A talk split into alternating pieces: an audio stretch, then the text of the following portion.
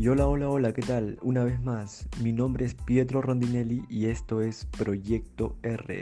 Esta vez vamos a hablar acerca de la destitución de Ronald Koeman y si es algo positivo o negativo para el futuro del Fútbol Club Barcelona.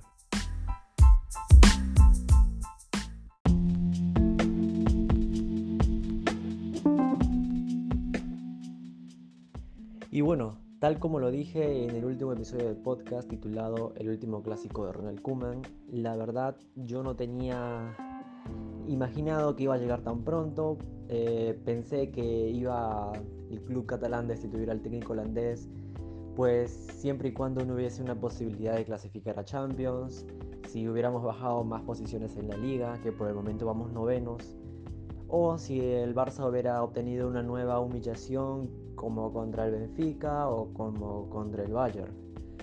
¿Por qué digo todo esto? Porque todos sabemos que el técnico holandés Ronald Koeman pues es muy defendido por los medios de comunicación en España, eh, tanto medios madridistas como barcelonistas, por meter el gol en Wembley, por darle la primera Champions al Barcelona. Sin embargo, la gente que quiere el bien del Fútbol Club Barcelona, pues sabíamos desde ya que Koeman no es entrenador para el Barça, no confía en la cantera azulgrana, si bien es cierto que pone a jugadores como Araujo, jugadores como Nico González o Gaby, pues la verdad es que los usa porque no tiene más. Como él mismo dice en sus ruedas de prensa, es lo que hay, son los jugadores que tiene. Pero sabemos, tenemos conocimiento que el técnico holandés pidió en su momento fichajes como Wijnaldum y de haber llegado ese holandés sabríamos que Pedri González, ni Gaby, ni Nico iban a tener espacio en el 11 titular de Ronald Koeman.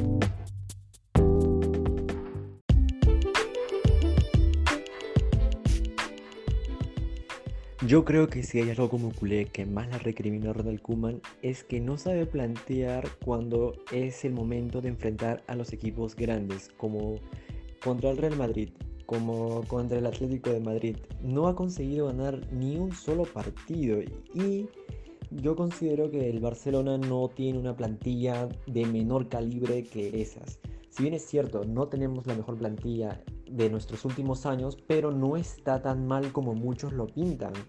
¿Qué jugadores de la Liga Española tienen a un Frankie de Jong, a un Pedri González, a un Serginho Dest, a un Ter a un Memphis Depay que tiene unas estadísticas increíbles, al igual que los mencionados anteriormente. Pues la verdad es que muy pocos cuentan con estos jugadores. Sin embargo, el equipo juega muy mal. Muchos pensamos que la marcha de Messi también está influyendo en lo negativo futbolísticamente hablando en el equipo y la verdad es que sí, pero hay equipos como el Ajax, que es más o menos el fútbol que requiere el Barça, que no cuenta con un Lionel Messi, sin embargo demuestra una gran actitud en el campo y está luchando por todos los títulos que le ofrece la liga local y la liga internacional. Está peleando muy fuertemente en Champions, que posiblemente se va a clasificar a la siguiente ronda eh, por la Eredivisie y la liga local. Realmente el Ajax es un equipo que tiene un entrenador top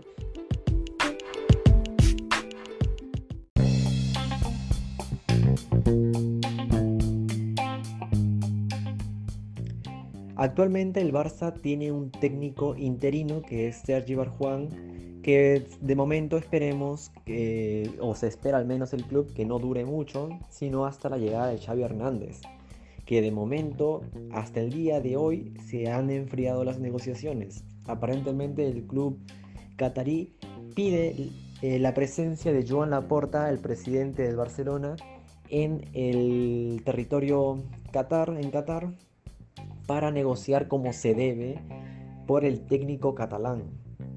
De momento también pedirían el millón de la cláusula de rescisión, sin embargo eh, la porta se ha cerrado y no piensa ceder eh, ni un duro y en todo caso tendría Xavi Hernández que poner de su bolsillo para salir del club en el que se encuentra actualmente, que es el Al Sadd. Recordemos que Kuman hizo algo similar, pagó su cláusula de rescisión a la liga, a la Holanda y pudo salir pues de un momento a otro.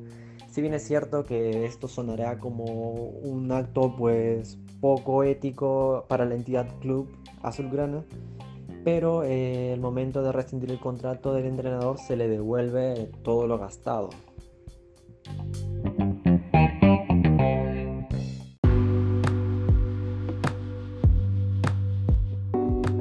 Yo como culé solamente tengo palabras de agradecimiento hacia el Kuman jugador, ya que nos dio demasiado, es una leyenda y siempre lo será, pase lo que pase.